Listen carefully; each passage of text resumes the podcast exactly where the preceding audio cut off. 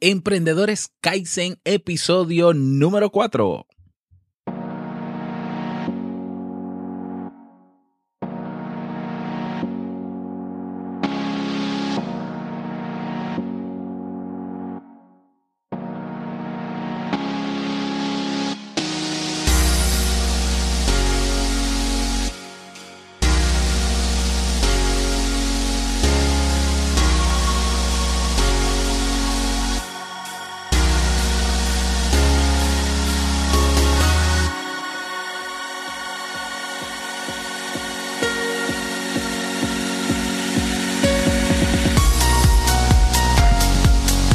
Hola, ¿qué tal? Bienvenido, bienvenida a este episodio número 4 de Emprendedores Kaizen. Y bueno, en esta entrega, en esta cuarta entrega, estamos entrevistando a Félix Montelara. Vamos a conocer el lado humano de Félix, vamos a conocer los obstáculos por lo que tuvo que atravesar, los miedos, eh, mucho más de su historia.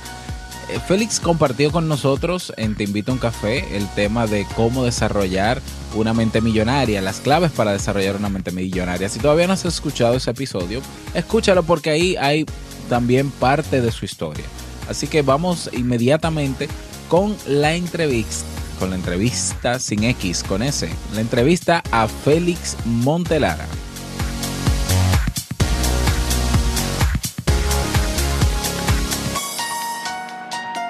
Bueno, estamos aquí en esta en Emprendedores Kaizen con Félix Montelara, que ya compartió con nosotros en Te Invito a un Café el tema de eh, herramientas para desarrollar una mentalidad de millonario. Así que si todavía no lo has escuchado, pues ve a Te Invito a un Café, escucha eh, este episodio con Félix, eh, donde nos brinda a través de su experiencia, pues, las claves o lo básico que se necesita para desarrollar una mentalidad de millonario. Pero en este caso, Félix, eh, queremos conocer tu lado humano, queremos conocer eh, tu lado imperfecto, porque yo sé que no todo ha sido color de rosa en tu vida o en tu emprendimiento, en lo que haces actualmente, y por eso te he traído a, Emprendedores Kaizen para que compartas eh, con nosotros esa experiencia. Eh, ¿Te parece si comenzamos? Sí, es un, es un placer para mí, Robert, estar aquí en Emprendedores Kaizen. Para mí esto es algo brillante, ¿no? Que estás haciendo y creo que la comunidad tuya le va a sacar mucho provecho, no tan solo de lo que yo tengo que decir, pero de todos esos emprendedores que tú le vas a traer para que ellos escuchen y disfruten, ¿no? Así es, así es. Félix, ¿Qué fue lo que te movió a ti a emprender? Bueno, yo siempre he tenido la idea de que uno puede ahorrar hasta cierto punto en la vida, ¿no? El ahorro lleva a uno hasta cierto momento en su vida. Si usted quiere poder generar dinero, la manera no más fácil, porque no es fácil, pero la manera más acertada para lograrlo es a través del emprendimiento. Exacto. Y bueno, eh, lo que te motivó fue eh, poder eh, generar libertad financiera, o sea, poder saber que, que tú podías o tenías la, la capacidad de, de, hacer dinero fuera del, de la forma tradicional, ¿no? Del, del, del empleo solamente y demás. Sí, y te digo que la motivación principal que yo tuve fue la de darle un bienestar económico estable a mi familia. Eso, eso, es lo que me motiva todos los días. Yo necesito estar seguro de que si yo muero mañana, mi esposa y mis niños no tienen que cambiar el estilo de vida que ellos están viviendo. Porque esto ocurre mucho cuando hay una muerte, cuando hay un divorcio, cuando hay una separación, entonces la otra parte de esa ecuación, la esposa y los niños, o el esposo, porque también sabemos que hay muchas damas en este mundo que se ganan más que sus maridos, ¿no? Y, mantienen la casa. Así que si esa persona falta, ¿qué, ¿qué es lo que uno le puede proveer a ellos después que uno no está aquí? es por lo menos esa seguridad financiera estable. Exacto. Nos contaste en Te invito a un café un poco de tu historia, eh, de cómo, de cómo comenzaste, ¿no? En, términos de para, para lograr, ¿no? Esa libertad financiera. Eh, no vamos a entrar mucho en detalle en esa parte porque ya está en Te invito a un café, pero me gustaría preguntarte, bueno, incluso mencionaste cómo te preparaste, comenzaste a, a, a educarte en temas de finanzas personales, a leer libros, y hasta que tomaste la decisión de, emprender, ¿cuál fue tu miedo, tu mayor miedo cuando comenzaste a emprender? ¿Alguno en particular? ¿Alguna idea que te pasaba por la mente que te frenaba y, tú tenías que luchar contra eso? Sí, fue endeudarme porque los negocios que yo estaba haciendo tenían que ver con real estate, ¿no? con inmuebles.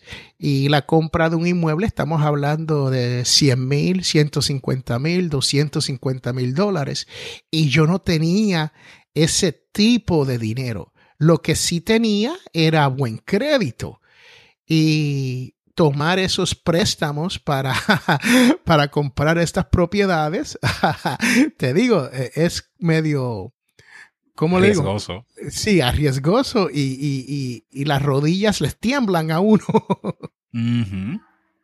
Totalmente, es una cantidad enorme de dinero. Sí, especialmente cuando tú no tienes mucho.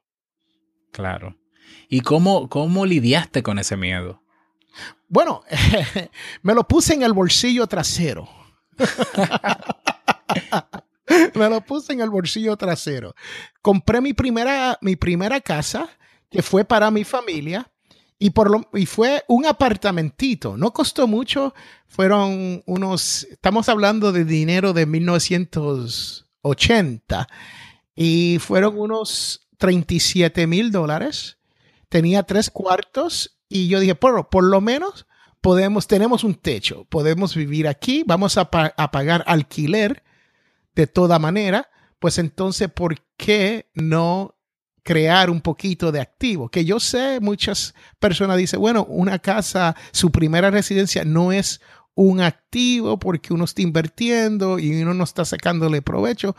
Pero en el caso mío, yo mantuve ese apartamento, esa propiedad por más de 15 años y lo pagué, lo saldé en los primeros cinco años en los primeros cinco años. Sí, lo saldé. Y hice eso siete veces. Yo saldé siete mortgages. O sea, al, tú comprar tu primera casa, eh, la pagaste y ¿qué hiciste? ¿La vendiste y compraste otra? Esa la alquilé. Porque ah, alquilaste la primera. La primera la alquilé porque era un apartamento y era en un sitio donde las personas querían alquilar, ¿no? Y se mantuvo alquilado todo el tiempo. O sea, que me estaba dejando un ingreso más. Y te ayudaba, me imagino, a pagar la segunda. Y bueno, eso me ayudó, exacto. Para ese dinero lo tomé, guardé una parte de eso para el pronto de la segunda, para dar un pronto un poco más grande, ¿no? Entonces, y, y ese fue el proceso que utilicé siete veces pues sí que fuiste extremadamente arriesgado. O sea, eh, nada comparado incluso con, los emprendimientos que vemos hoy en Internet, que, que incluso una de las ventajas de, emprender online es que se arriesga muy poco, o sea, hay muy poco que perder, pero en ese entonces eh, tú te la jugaste. Exacto, y, y fue con deuda y Muchas personas que hablan de finanzas personales, como que viven en el mundo de las finanzas personales, te dicen, nunca tomes deudas. pero yo soy de la opinión que la deuda, si es deuda buena, que nunca existe, déjame cualificar esto, nunca hay deuda buena. Lo que hay es deuda necesaria. ¿Ok? Exacto. Y, a veces... o una deuda con, propósito, con un propósito positivo. Exacto.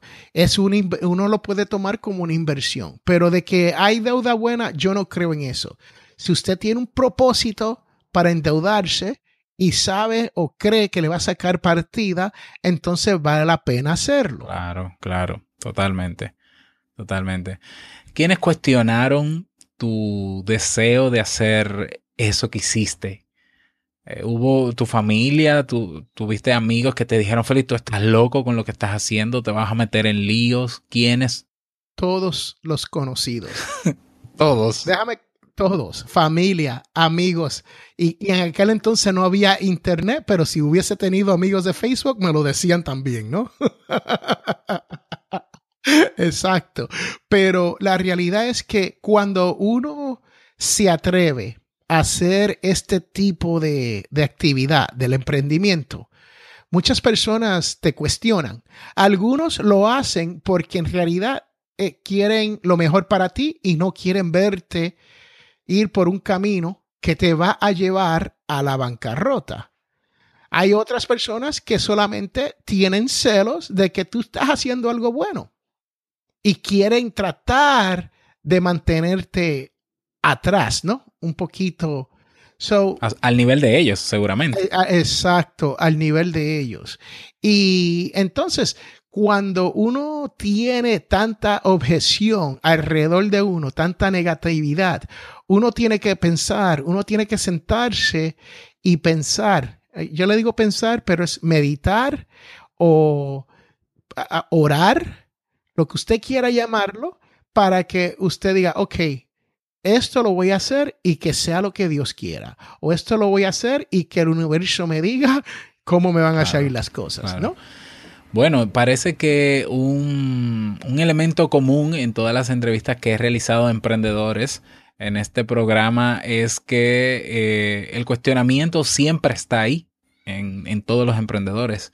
Eh, y al parecer, quizás el que te cuestione pudiera ser hasta un, un síntoma de que, de que, bueno, de que quizás lo que estás haciendo sí es, no deja de ser arriesgado porque te está saliendo de la norma, pero, pero es válido que, que te cuestionen porque es que tú te sales de, de lo tradicional y claro, hay gente bien intencionada que no quiere que te pase nada, hay gente malintencionada que sí quiere que te pase otra cosa para que vuelvas al mismo nivel de ellos pero es algo con lo que tiene que luchar todo emprendedor. Por lo menos todos los que han pasado por emprendedores Kaizen mencionan exactamente lo mismo. Y Robert, te cuento que cuando Netflix, la compañía Netflix, introdujo su concepto, ellos fueron donde Blockbuster Video. ¿Recuerda los Blockbuster Videos? Y Blockbuster se rió de ello y le dijo, jamás usted va a vender o alquilar películas a través del Internet. Y lo despidieron, le dijeron muchas gracias, pero no, no es para nosotros. Y la historia ahora. ¿Quién existe? Ah? Netflix está y Blockbuster ya ni existe. Exactamente, exactamente. No, mejor ejemplo no pudiste dar. Eh, ¿Qué cosas tuviste que sacrificar o, a qué cosas tuviste que renunciar? O, por decirlo de otra manera, ¿a qué cosas tuviste que dejar atrás para, para, para haber llegado hoy a lo, que, a lo que has hecho y a lo que eres como persona o como emprendedor? Muchas fiestas, Robert. Déjame contarte. Déjame contarte. Yo trabajaba y encontré un trabajo que los viernes y los sábados trabajaba hasta la una y media o dos de la mañana. Entonces, como hombre joven que yo era en aquel tiempo, cuando era sortero, y ya yo sabía lo que yo quería hacer, entonces mis amigos todos nos íbamos para, me, voy a poner de la fecha aquí, nos íbamos para los discos, para ese tiempo de John Travolta, no sé si tú conoces ese nombre. Sí, claro que sí. Yo, yo, no estaba en esa época quizás, pero sí pues conozco. entonces todo, el mundo salía como eso de las 11 de la noche y las, las discotecas cerraban de dos y media a tres de la mañana en aquel entonces. Hoy cierran hasta más tarde o más temprano en la mañana, ¿no? Pero yo, yo trabajaba, me iba, me daba un baño, me cambiaba, manejaba el sitio y cuando yo entraba, adivina quién, Robert. Todo el mundo iba saliendo. ¿Y a qué hora llegabas? Yo llegaba de dos y media a tres. y ya todo el mundo se iba saliendo, ¿no? Ya estaban cerrando. ya estaban cerrando. Entonces, pero sacrifiqué mucho, mucho tiempo de, de, fiesta, sacrifiqué mucho tiempo um, solo, ¿no? Estuve solo porque muchas veces estaba leyendo algo, me interesaba algo y, y comenzaba a leer algo y no quería dejarlo. Entonces, pero ese, ese sacrificio a la larga pagó más que si yo hubiese estado de discoteca en discoteca. Valió la pena ese, ese tiempo. Claro, totalmente. Bueno, vayamos un poquito a tu presente, al presente de, de, de, ti como persona y también de tu emprendimiento. ¿Cuál piensas que es hoy tu mayor fortaleza? Wow. La mayor fortaleza mía es que yo le digo no al miedo. Y, siempre hablo sobre el miedo porque el miedo es lo que detiene a uno.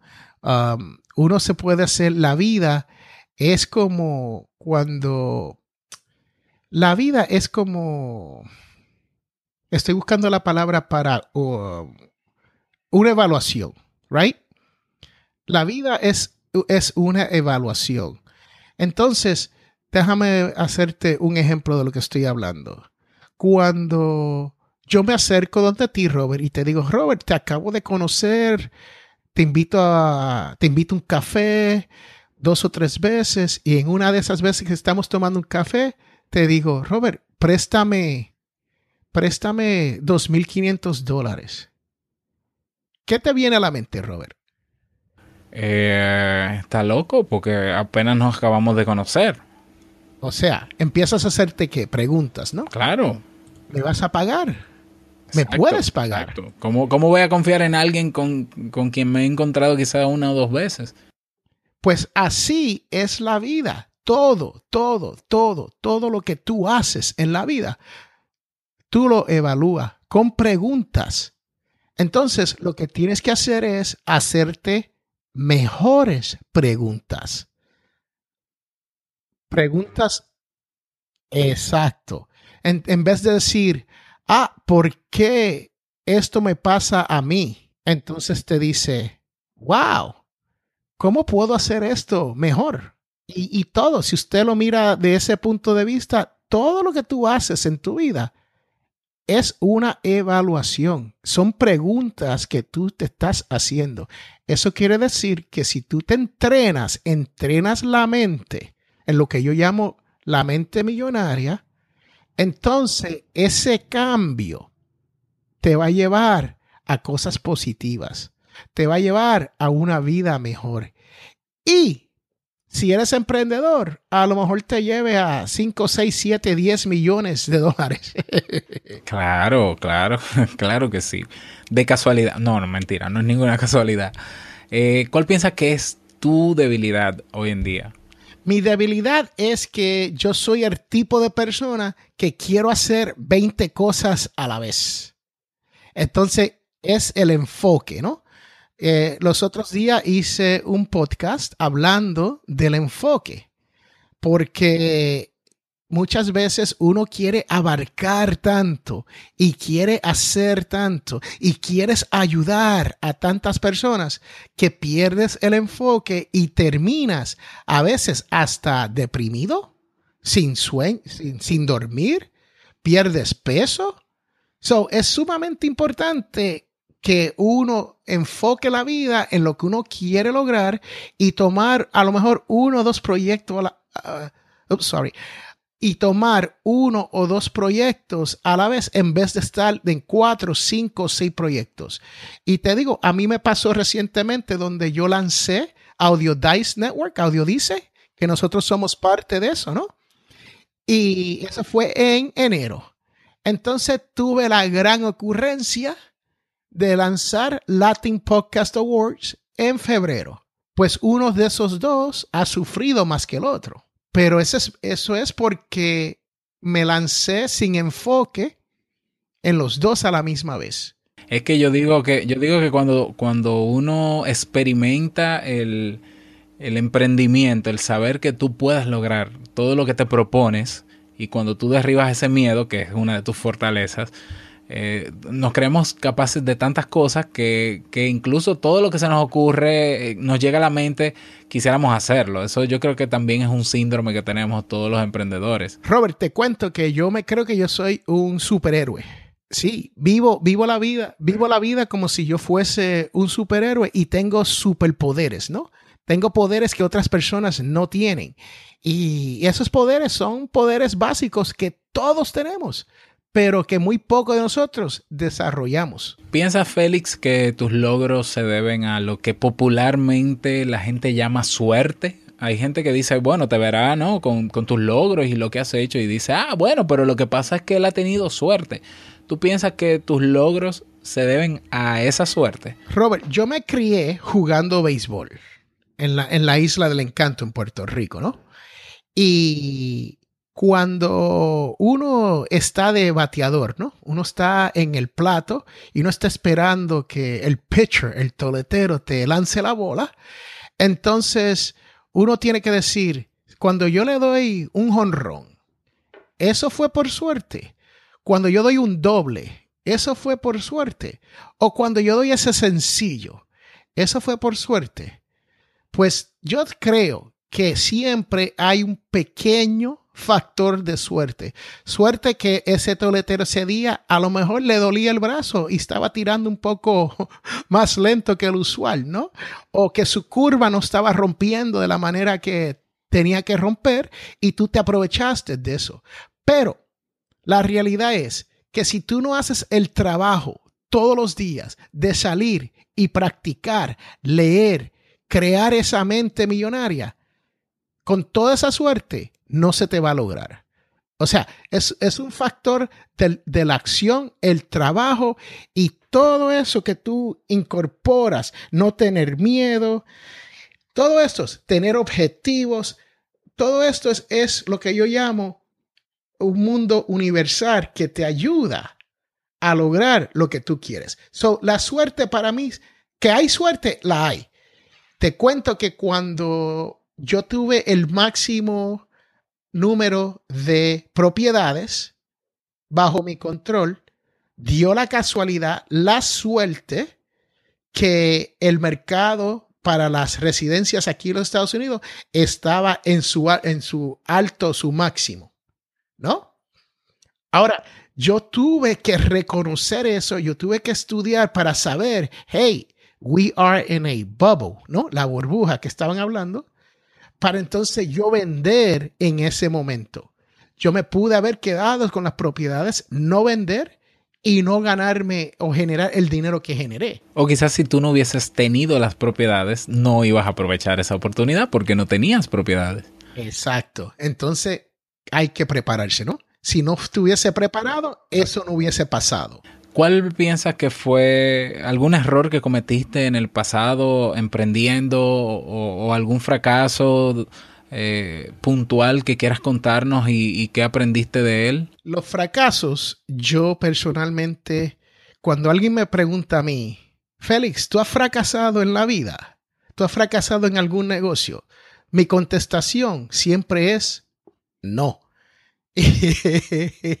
y digo no y me río. ¿Por qué? Porque sé que sí han habido fracasos. Han, habido muchísimos fracasos, pero yo no los llamo fracasos.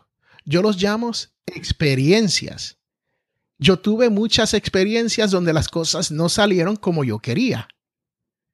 Entonces, en ese momento, uno aprende de esas experiencias.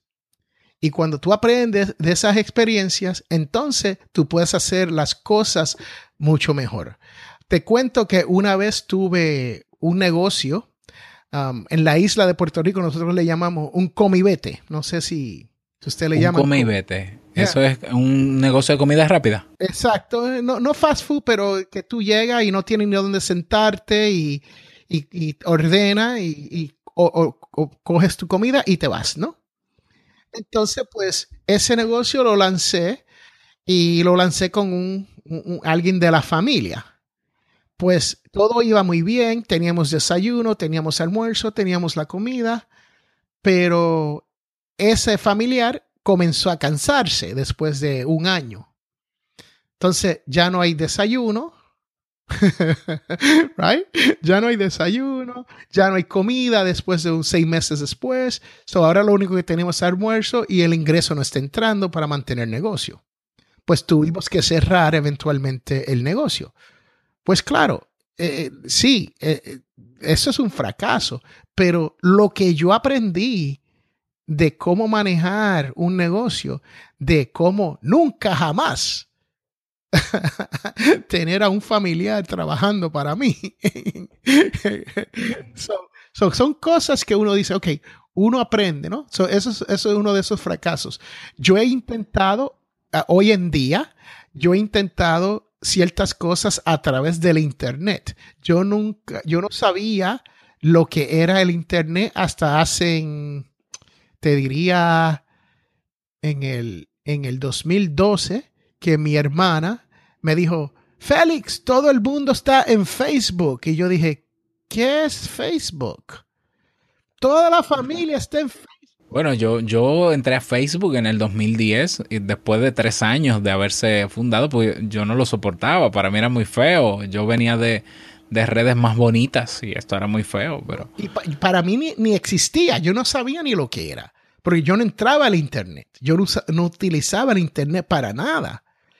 Entonces, pues, me dediqué a aprender sobre esto del Internet, de, qué se trata todo esto, de, social media, um, podcasting, porque yo siempre hacía un programa de radio. Por 12 años yo, yo hice programas de radios, ¿no?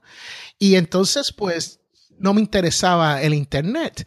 Pero una vez me interesó, eh, comencé a estudiarlo y traté dos o tres cosas, um, ventures, ¿no? A través del Internet y no me fueron muy bien, que digamos. Pero no perdí mucho dinero y aprendí muchísimo.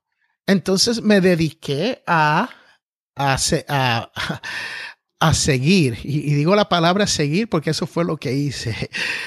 Me busqué, me busqué, hice mi research y me busqué todas las personas que yo pensaba que eran influenciadores en el espacio donde yo quería estar.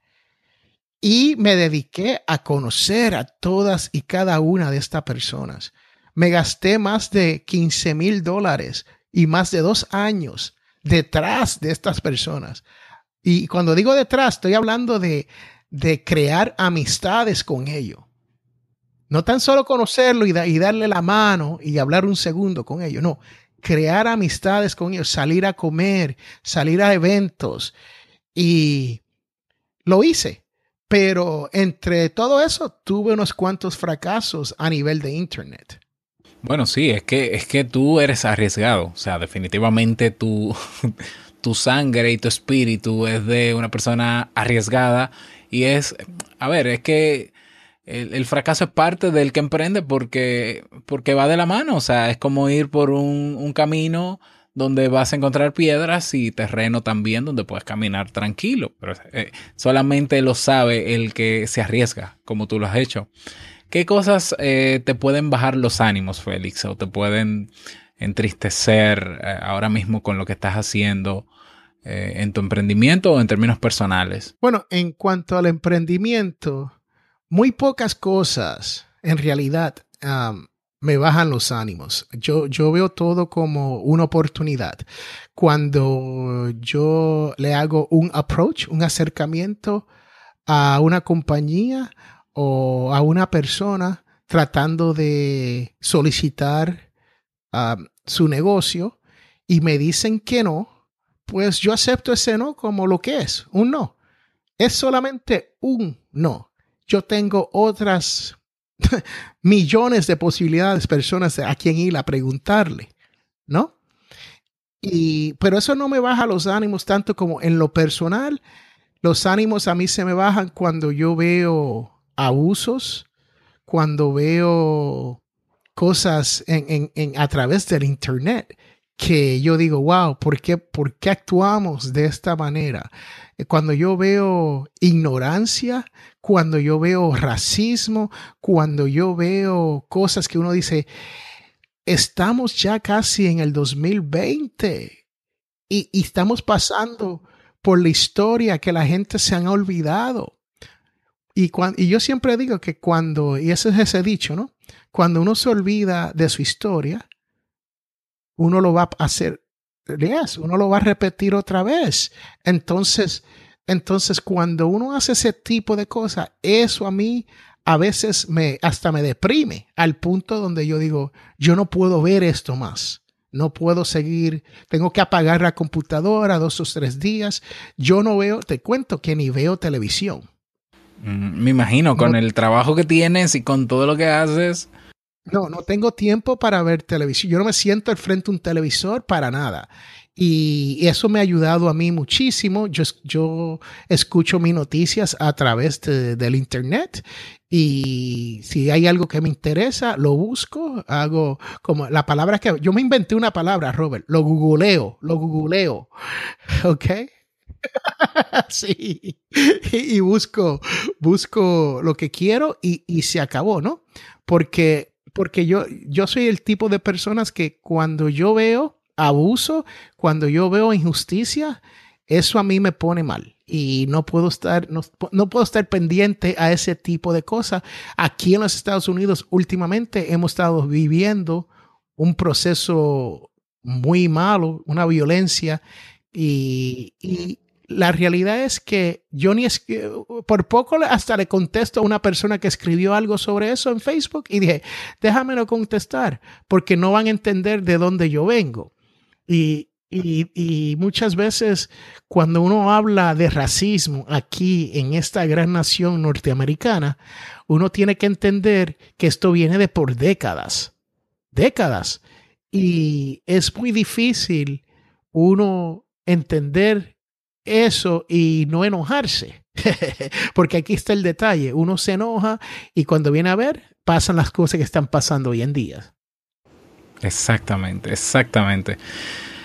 Bueno, eh, el tema de las críticas, eh, Félix, eh, como decía al inicio de la entrevista, no todo es color de rosa. En, en el emprendimiento siempre vamos a tener personas que que sigan el trabajo que uno hace, que lo valoran realmente. Y yo siempre he dicho que son más los que valoran lo que uno hace.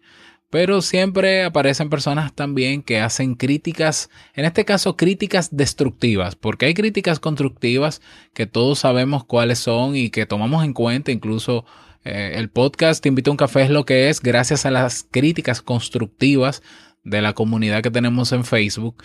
Pero en el caso de las críticas eh, destructivas, eh, ¿has tenido tu encuentro con, con ese tipo de personas o de comentarios y cómo has manejado ese tema? Sí, las críticas me llegan a mí a través de mi email y comentarios que me dejan en, en mi podcast. Todo, todos mis posts, mis blogs, usted puede comentar en ello y me llegan críticas y a veces las críticas son hasta lo que yo llamo personales, ¿no? yo hablo un poco lento, lo hago a propósito porque quiero poder enunciar las palabras bien, ¿no? Y si hablo, si hablo muy rápido, pues entonces hablo como, como allá en el barrio donde yo me crié y se pierden, me como ciertas palabras, ¿no? Así que esa es una de las críticas que, recibo que son personales. Y entonces yo lo que, yo no, ese tipo de preguntas yo ni las contesto porque no vale la pena ah, discutir con alguien que no entiende el por qué uno está hablando un poco lento, ¿no? Entonces, las críticas que vienen en cuanto a lo que hago en las finanzas personales o lo que hago en el Internet, que son críticas generales, yo le doy el valor, yo sí las contesto, pero las contesto con, como lo que yo llamo, con madurez, lo que inteligencia de madurez, right? Emotional, emotional intelligence, right? E, esa inteligencia emocional, yo, yo tengo que utilizarla cuando contesto esas, ese tipo de crítica, porque no quiero discutir con nadie en cuanto a solamente le digo, este es mi punto sobre eso y tú no tienes que estar de acuerdo conmigo. Y gracias por estar aquí escuchándome. ¿Cómo es un día común en, en, tu, en tu vida? tu rutina diaria, eh, días de trabajo, no, bueno, días de trabajo, yo, no, yo me imagino que tú no tienes días de no trabajo porque tú tienes que estar mucho tiempo disponible, pero digamos de lunes a viernes, cuéntanos cómo es la rutina de uno de esos días. Un día común en la vida de Félix Montelara. Bueno, déjame, hoy te voy a contar el día de hoy que es, es típico, ¿no? Me levanto a las cinco y media de la mañana, entonces entro al internet y busco los emails nuevos que me llegaron por la noche. A mí me llegan un promedio de 200, 200 a 300 emails al día. ¡Wow! Y muchas... No, te envidio, ¿eh? ni quisiera estar así. la, mayoría, la mayoría son emails de cosas que yo he, yo he puesto mi email address para, para obtener más información porque me, parece, suscripciones. Exacto, la mayoría son suscripciones y, y, muchas, muchos um, uh, advertisement. Es más, me llegó, esta mañana me llegó una de los Illuminati diciéndome que yo podía ah. ser miembro y me iba a ganar dos, dos, millones al mes, creo que me iban a pagar algo así, ¿no? No me digas. Sí, sí, de los Illuminati.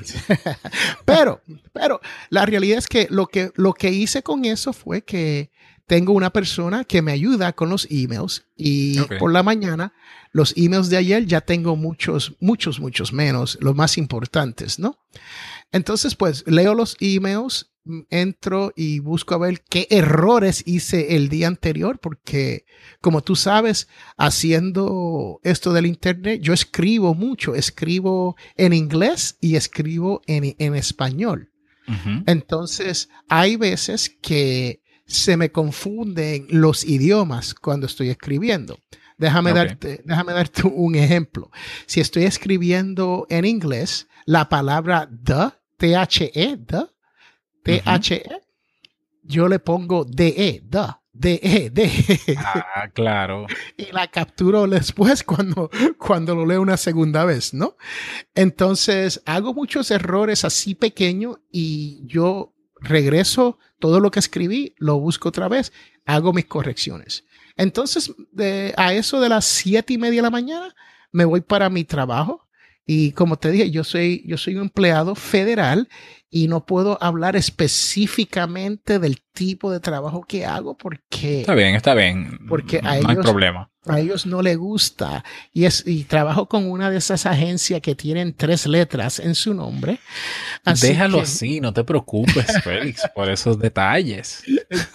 Entonces, no vaya a ser cosa que, que, nos comprometa a nosotros. No, no, no, no, pero no le gustan que uno, uno los mencione, ¿no? Claro, claro. Entonces, pues me voy a trabajar y mi día puede variar.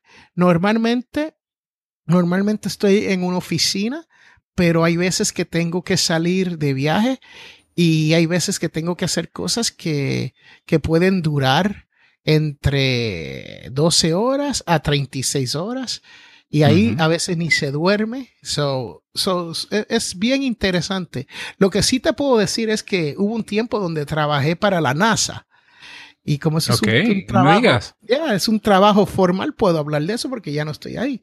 Claro. Pero trabajé para la NASA y, y ese es el tipo de trabajo que yo hago, ¿no? Entonces, pues, pues es súper interesante. Tengo una rutina donde hago ejercicio tres veces a la semana porque es mandatorio para mí hacer ejercicio, me pagan por, ejercitarme, así que ¿por qué no? ¿no? Ah, pero claro, excelente. Entonces, pues hago eso, pero eso es parte también, eso va a la mano de lo que yo llamo la mentalidad millonaria, ¿no? Pues eso es una de esas cosas que la gente que tienen mucho dinero se preocupan por incorporar en su día. Ese, ese ejercicio te reduce el estrés en la vida y te ayuda en, lo, en el físico, ¿no? En, el cuerpo. Así que cuando llego a casa trato de llegar, hoy fue un día donde estuve de viaje y, y regresé, estuve seis horas en la carretera manejando, así que tuve tres horas de trabajo real y seis horas de, de manejo. Entonces, pues, cuando llego por las tardes a mi casa, lo que me gusta hacer es sentarme a comer con la familia. Comemos en la mesa como familia. Eso es, para mí es sumamente importante porque yo soy una de estas personas que yo tengo un primer divorcio y te tengo que decir francamente que yo creo que eso fue parte de mi primer divorcio, que yo nunca estaba ahí para la hora de la comida, porque estaba tratando de trabajar y hacer cosas. Y para mí es sumamente importante en, en, esta segunda oportunidad que Dios me ha dado con, con, tener niños, porque yo tengo niños, te cuento, yo tengo siete niños. Pero ya, me imagino que de tu primer matrimonio no serán niños. No, ya son, siempre son tus niños, hermano. Bueno, bueno, para ti. son adultos, sí, cinco son adultos. Entonces tengo dos pequeños ahora, ¿no?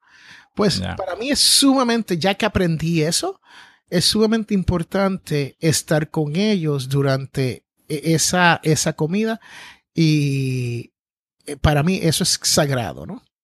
Entonces después de eso, ellos hacen sus asignaciones, yo lo ayudo en lo que yo pueda, mi esposa en verdad hace la mayoría de, todo eso y yo lo único que hago es que friego los platos todos, todos los días, de lunes a viernes. Es, es una de mis tareas, fregar los platos. Y tenemos una máquina de fregar de esas fregadoras, sí. pero no me gusta cómo quedan. Ojo. Bueno, ya que no te gusta, entonces tú haces el trabajo por ella. Exacto. Pues entonces, después de eso, comienzo a hacer todo esto del podcasting, del internet, de, yo tengo unas cuantas páginas que, que tengo que manejar. Una es potencialmillonario.com, la otra es audiodice.net y tengo latinpodcast.com, tengo ninjapillow.com, tengo undercovermakeup.com y tengo unas cuantas más parqueadas que tengo unas cuantas ideas, ¿no?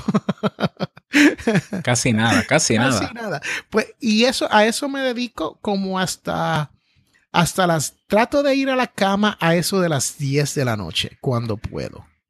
Cuando puedo.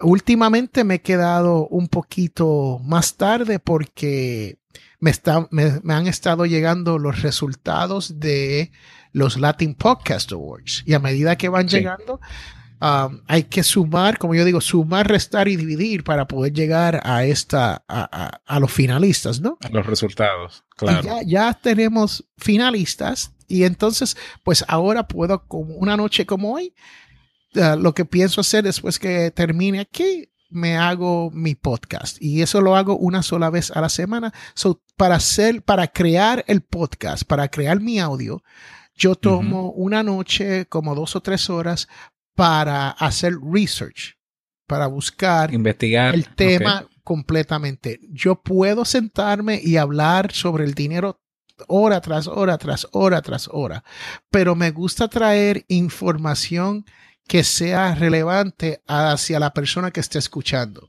Yo quiero que la persona le saque valor al programa de potencial mi horario. No tan solo escucharme hablar como he hecho ahora, como por 10 minutos, ¿no? Así que solamente lo que deseo es que ellos aprendan algo. Si ellos aprenden algo sobre las finanzas personales, para mí ese es el valor que uno le da a esas personas. Así es, totalmente. ¿Cuál es la herramienta que más utilizas? Puede ser digital o puede ser manual, física que más utilizas para, para ser productivo en lo que haces? Wow, hay tantas, pero déjame contarte WordPress. WordPress, ok, que es la, el manejador eh, de contenido eh, de tus páginas. Exacto. En, en WordPress, WordPress es uno de esos que, que para mí es sumamente importante porque es lo que yo llamo la cara del emprendimiento en el Internet, ¿no?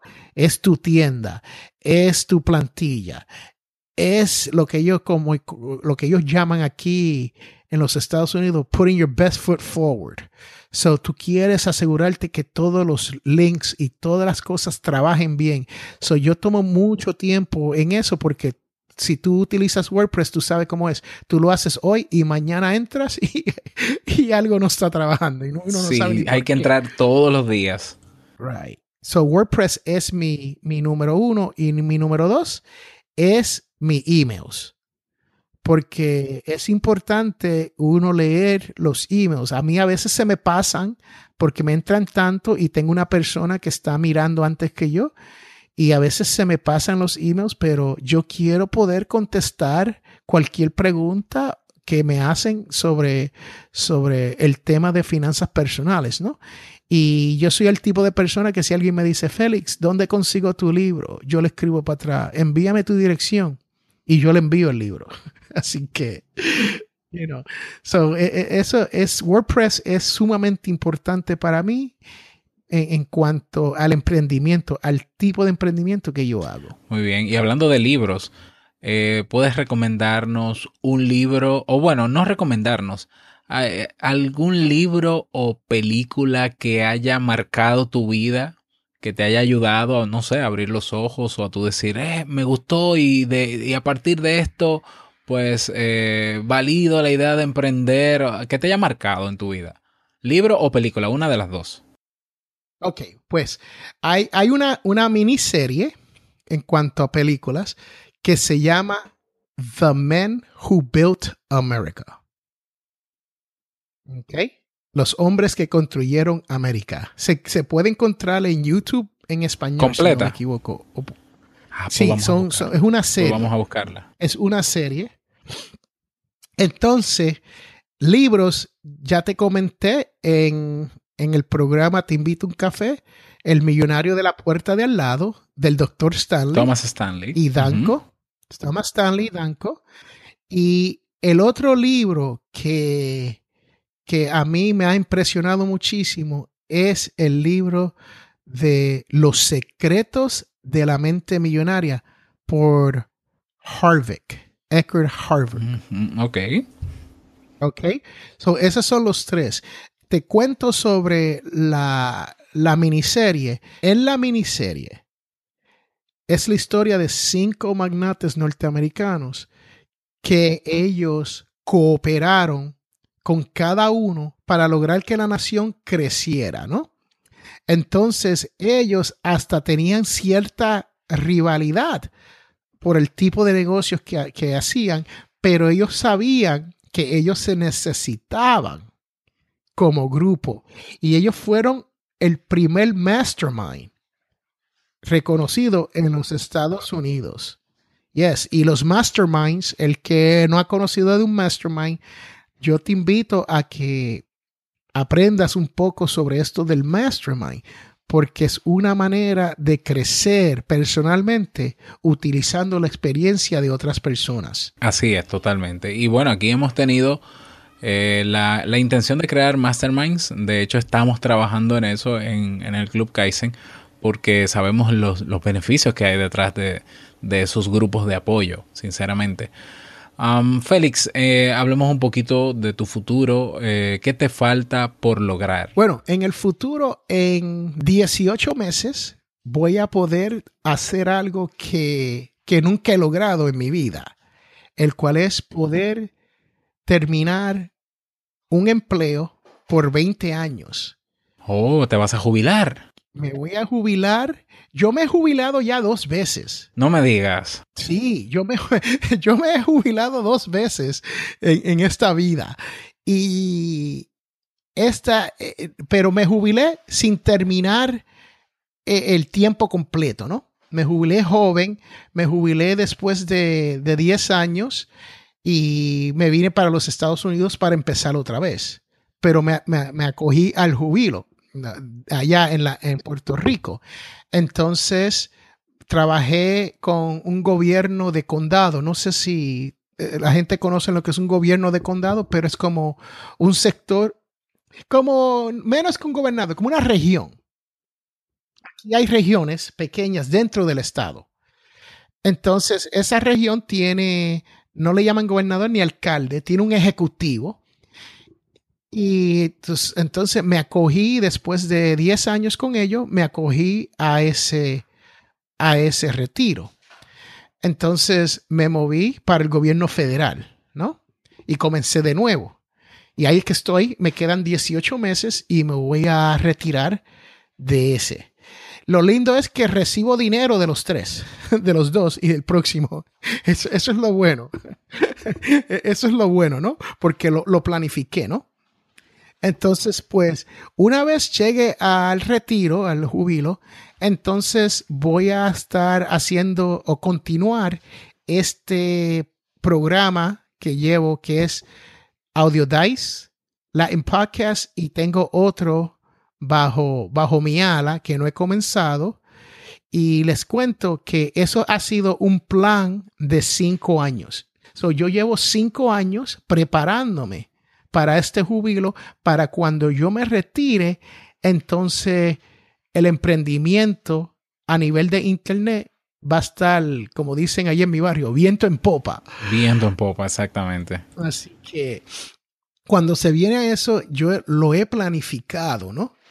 Y me puedo quedar, yo me puedo quedar en mi trabajo un par de años más y no, y no jubilarme, pero yo estoy preparado no tan solo económicamente, pero mentalmente, y tengo algo que estoy haciendo, que es los Latin Podcast Awards, Audio Dice, al cual vamos a, vamos a crecer con tu ayuda y la ayuda de los demás podcasters. Vamos a crecer eso, ¿no? ¿Cómo te gustaría, esta es la última pregunta, cómo te gustaría ser recordado cuando ya no estés en este mundo? Wow, eso es el legacy. Hoy mismo estaba pensando, estaba pensando del legado, ¿no? Uno, uno tiene que dejar un legado en esta vida. Y yo lo único que quiero que digan, Félix era un hombre sencillo, humilde, que ayudó a muchas personas. Eso es todo. Así es, así es.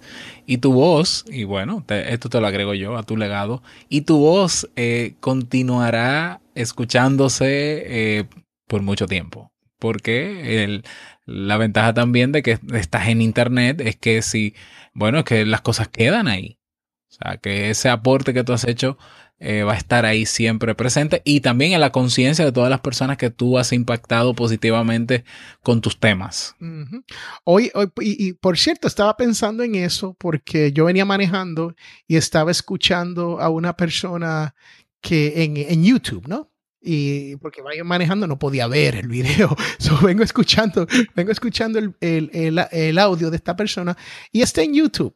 Y, y, yo decía, wow, esta persona es un autor, está en YouTube, pero no tiene un podcast, ¿no? Y cuando la, la diferencia entre YouTube y un podcast es que YouTube es propiedad de otra persona. So, cuando tú haces tu YouTube o tu, o tu Facebook Live, eso se queda ahí, a menos que tú hagas el esfuerzo de bajarlo y guardarlo en archives, ¿no? Archivarlos. Y, y muchas personas no hacen eso. Y es una pena porque hay mucha, mucha información en este mundo que otra persona se puede aprovechar del legado que esa persona ha dejado, ¿no? Por escucharlo. Pero no, no va a ser así, porque en YouTube, si YouTube, si Google dice mañana, no vamos a cerrar YouTube because it's not profitable, no está generando el ingreso, se fue y todos esos, todos esos videos se van. Con el audio, tú los tienes en tus computadoras.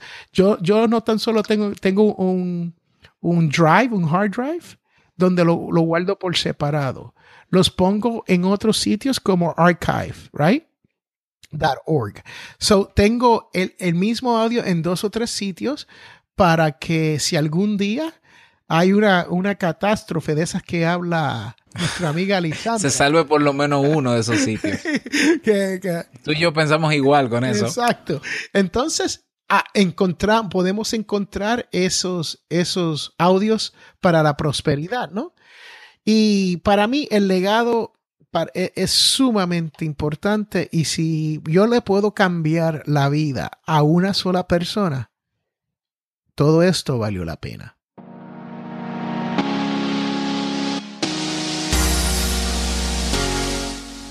Bueno, y agradecer a Félix Montelara nuevamente por su entrega y por abrirse a esta entrevista. Si te gustó, me encantaría que me lo dijeras. Ah, recuerda que tenemos nuestra comunidad en Facebook, ¿eh? Club Kaizen en Facebook. Únete si todavía no lo has hecho, únete a la comunidad que tenemos en Facebook y comenta qué te pareció la entrevista. Si ya eres, si estás emprendiendo o si eres emprendedor y quieres ser entrevistado aquí en Emprendedores Kaizen y compartir con nosotros un tema de valor en Te Invito a un Café, pues escríbeme en el formulario de soporte que tienes en el tablero, ¿eh? no lo olvides. Y bueno, si quieres recomendar a algún emprendedor que entiendes que puede aportar mucho valor a ambos programas, recuerda, ahí tienes el formulario de soporte en el tablero, puedes escribirme sin ningún problema. Hasta aquí este episodio de Emprendedores Kaizen. Nos escuchamos el próximo viernes en una nueva entrevista de un nuevo emprendedor. Chao.